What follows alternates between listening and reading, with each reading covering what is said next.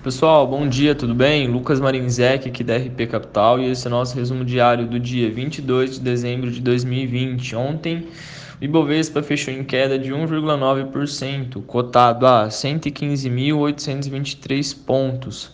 O dólar comercial a R$ 5,12, o S&P 500 a 3.694,92 pontos e o petróleo Brent a 50 dólares e 42 centavos.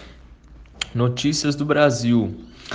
A arrecadação federal totalizou 140 bilhões em novembro, registrando um crescimento real de 7,31% em relação ao mesmo mês de 2019. Em termos dessazonalizados, o número representa uma leve queda de 1% comparado a outubro.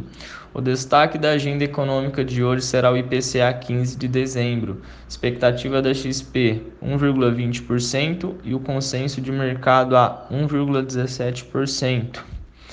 Na política, as atenções se voltam para a agenda de votações da Câmara está na pauta a proposta de emenda à Constituição que aumenta a parcela de imposto de renda e IPIs federais transferidas a municípios e eleva em 4 bilhões ao ano de forma permanente a partir de 2023 as transferências da União para os municípios.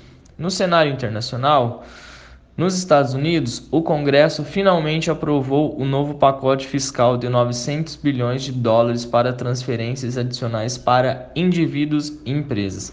Nesta manhã serão divulgados os dados americanos de confiança do consumidor de dezembro e vendas de novas casas de novembro. Pessoal, por hoje é só. Esse foi o nosso resumo diário.